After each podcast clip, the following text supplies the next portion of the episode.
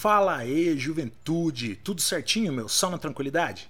Jovens, é o seguinte, olha só, meu, desde que eu decidi reformular o canal, mudar o formato do canal lá no YouTube, né, eu decidi também iniciar esse projeto aqui. Então tudo o que eu faço lá no canal também vira podcast, tá? Vira formato áudio. Só que eu não esperava que ia ter uma receptividade tão da hora da galera. A galera tá curtindo, meu, tá dando play, tá ouvindo, né, tá seguindo o podcast. Então o que, que eu decidi fazer? Eu decidi reformular alguns vídeos, alguns episódios antigos lá do YouTube e adequar né, deixar esses, esses áudios um pouco mais interessantes pra gente aqui no formato podcast, beleza? Então, esse episódio que você vai ouvir hoje, na verdade, ele é dos episódios um pouco mais antigos lá do canal no YouTube, mas eu dei uma, uma reformulada, mudei ali, editei aqui, tratei o áudio para ficar daorinha para você. Então, curte aí um episódio um pouco das antigas, mas sei que você vai curtir. Valeu aí por estar tá ouvindo, hein? Tamo junto. É nós. Hoje a gente vai focar no vestibular da FUVEST com o livro Nove Noites, do Bernardo Carvalho. Beleza? Vamos então falar sobre essas idas e vindas no tempo e nessa imersão aí no interiorzão do nosso Brasil. Nesse livro nós teremos não um, mas dois narradores, joia? Sendo que um tá lá no passado, beleza? Já vou falar de que passado, em que época ele tá lá no passado, e o outro tá no tempo presente, né, no tempo contemporâneo à publicação. Ou seja, o outro narrador tá próximo ali do ano de 2002, tá? Ele tá inserido no iníciozinho do século 21. Beleza? E aí, justamente por conta desse processo narrativo aí, né, de você ter dois narradores, um lá no passado e um no presente, nós teremos aqui tempos narrativos se sobrepondo, se mesclando. Ou seja, pessoal, esse livro ele traz passado e presente, tá? Confluindo. O que, que eu quero dizer com isso? Eles vão aparecer meio que disputando o espaço da narrativa. Então, ora você está no passado, ora você está no presente. Isso não chega a tornar a narrativa confusa, mas é interessante perceber que você tem passado e presente convivendo aí no livro não fica exatamente claro quando entra um narrador e quando entra outro do ponto de vista da narração.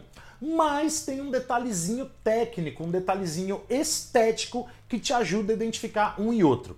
Em alguns momentos você vai perceber né, que alguns capítulos do livro eles são escritos em itálico, sabe? Aquela, aquela letra tombadinha, né, caidinha. Então, quando você tem ali né, a, a escrita em itálico, é um narrador. Quando você tem a fonte normal, sem estar em itálico, é outro narrador.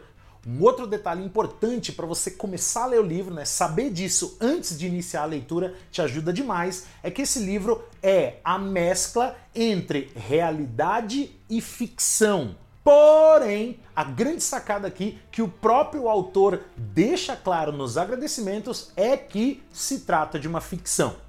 Tá? Então é mais ou menos o seguinte: imagina que eu, o autor, né, eh, fique sabendo de uma história real e resolvo contá-la, mas eu vou acrescentar um monte de ideias fantasiosas da minha própria cabeça ali. Então não vai ler achar que você está encarando uma reportagem. Não, tá? É literatura ficcional, sim. Bom, e quem são exatamente esses narradores? Vamos lá, né? eu vou falar do primeiro e aí isso vai levar automaticamente ao segundo, você vai entender legal quem é quem. O primeiro narrador, ele não é nomeado. Então, é, tem algumas análises que falam que o narrador é o próprio autor. Não cai nessa, tá? Para você poder afirmar que o narrador é o autor, tá? Você tem que ter isso escrito lá, né? Eu, autor, me comporto como narrador. A partir do momento que você não tem isso, você tem sempre que partir do pressuposto de que no, na literatura, né, numa obra literária, pessoal, autor e narrador são coisas diferentes. Então eles podem até se confundir, às vezes o autor se projeta no narrador, legal, mas isso tudo são impressões. Via de, via de regra, são coisas diferentes. Tudo bem? E aí a gente vai ter aqui um narrador que realmente ele se confunde muito com o autor, mas a gente pode dizer que ele é, digamos, um narrador investigador, né? Ele é um narrador jornalista, beleza? Então ele não tem nome, mas é ele quem vai contar a história que ele quer contar e ele vai contar também muito da história de vida dele, joia? Então, já vou explicar melhor. Ele quer contar para você uma história da qual ele ficou sabendo e deixou ele assim maluco, aficionado. Enquanto ele vai contando tudo isso para você, essa história que ele está pesquisando, aí investigando, ele também vai falar da própria infância, vai falar da relação com o pai. É um processo narrativo muito doido. E nessa pesquisa ele descobre algumas cartas, na verdade ele descobre uma carta do outro narrador. Antes de falar para você quem é esse outro narrador e, e para você entender também o peso dele, a gente tem que voltar no tempo e ir lá para o ano de 1939. Em 1939 rolou um caso real aqui no Brasil, tá? De um antropólogo norte-americano. O nome desse cara era Buell Quine. Esse cara veio para o Brasil para fazer uma pesquisa antropológica, uma pesquisa etnográfica com algumas comunidades indígenas do Maranhão.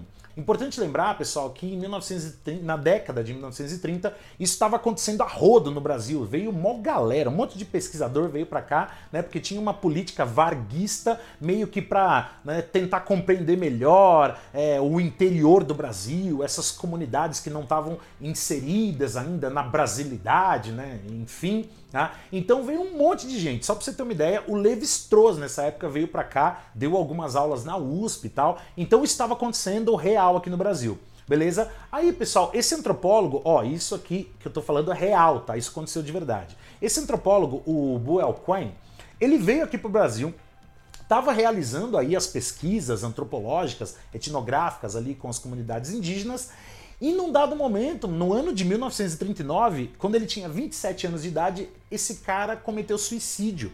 Tá? Ele se enforcou no meio da floresta, cara. Tá? E essa notícia, digamos que ela fez um burburinho na época, mas logo ela desapareceu, ela sumiu, ninguém fala muito disso. E aí o que acontece?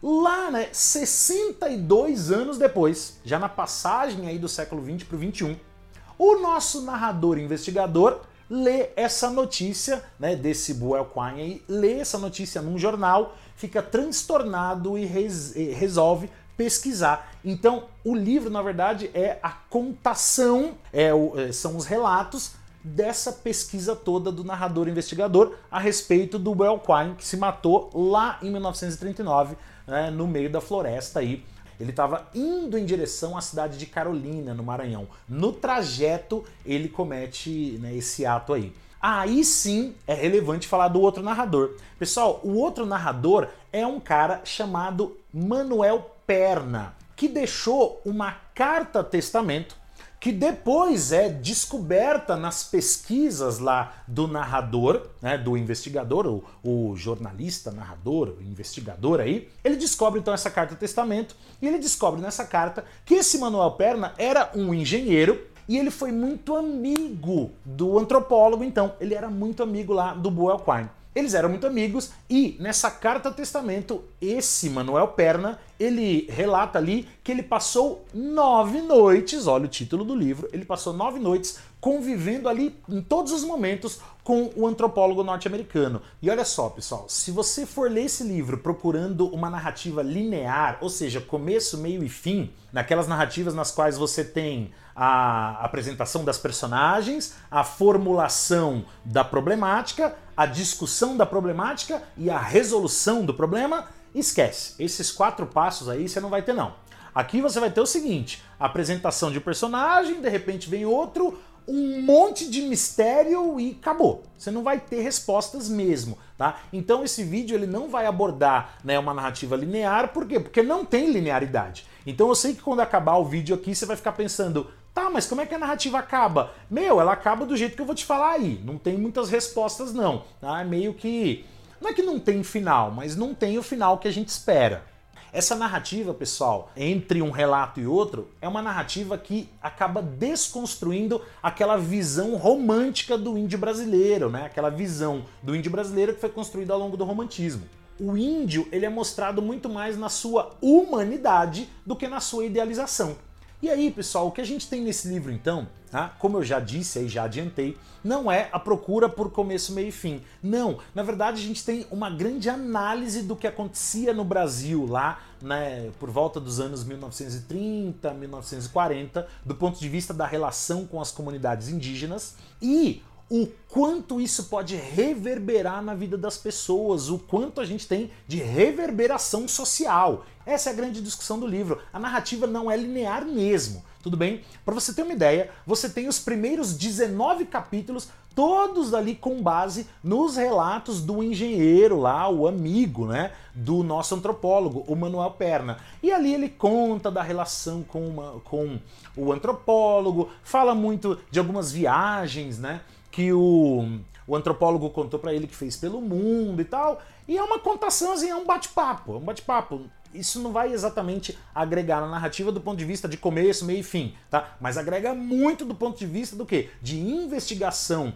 do antropólogo e investigação do que ele veio fazer aqui no Brasil. Durante essas pesquisas aí, né, esse trabalho árduo de pesquisa feito pelo narrador, investigador, jornalista, ele descobre algumas cartas também que o próprio Buell Quine tinha deixado para várias pessoas, né? Ele chega a deixar uma carta para orientadora, né, dele lá na Universidade de Columbia, nos Estados Unidos. Ele chega a deixar uma carta para um delegado chamado Ângelo. Meio que nessa carta ele antecipa a própria morte, porque é uma carta na qual ele diz: autoridades, estejam cientes de que os índios brasileiros não tiveram nada a ver com a minha morte. Então o cara meio que já, tava, já sabia que ia cometer suicídio e ele quer isentar os índios da responsabilidade. Ele deixa uma carta é, pro pai, ele deixa uma carta pro cunhado, ele vai deixando algumas cartas. Mas e aí? Como termina a narrativa então? Pra você ter uma ideia, pessoal, a narrativa ela se encerra justamente com o nosso narrador dizendo que, depois de tudo isso, depois de ter lido a notícia no jornal, depois de ter lidado com o senhorzinho na cama ali, né, no leito do hospital, o chamando pelo nome do Boalquine, ele decide realizar o seu trabalho de pesquisa.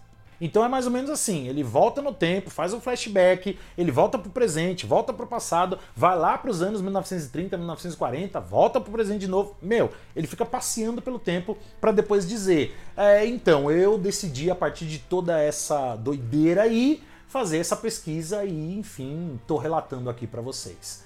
Essa é a narrativa. Não vou dizer de novo, ela não é exatamente confusa, tudo bem? Mas ela é entrecortada. Isso é mesmo, então ela requer bastante paciência. Ó, minha dica do ponto de vista de perguntas aí no vestibular. Acho muito tá, que seu vestibular pode cobrar questões ligadas às comunidades indígenas aqui no Brasil, a maneira como os governantes lidam com as comunidades indígenas, tá? E não só no presente, mas como os governantes, né, é, tratam as comunidades indígenas desde tempos aí é, atrás. Se a gente pensar na no Vargas, por exemplo, né? Se a gente falar aí de anos 1930, 1940 e tal, e outros presidentes, né? A gente pode pensar no Juscelino Kubitschek, por exemplo, quando ele tomou lá a decisão de migrar para o interior do Brasil, né? Começar a levar as populações para o interior do Brasil. A gente pensa em Brasília, as comunidades indígenas que estavam no interior do Brasil. Já do ponto de vista técnico, pessoal, na narrativa, eu realmente acho que o seu vestibular pode cobrar questões ligadas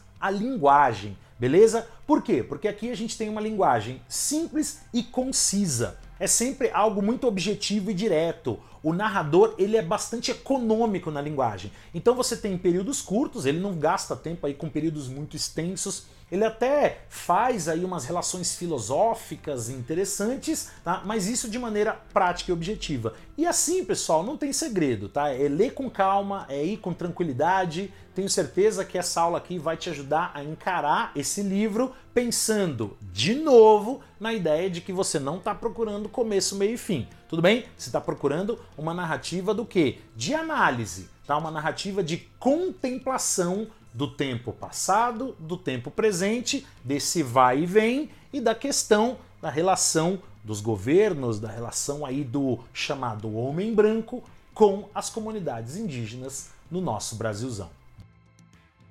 E é isso, queridos e queridas. Mais uma vez, brigadíssimo aí pela companhia, pela parceria. Tamo junto e até uma próxima. Valeu e tchau!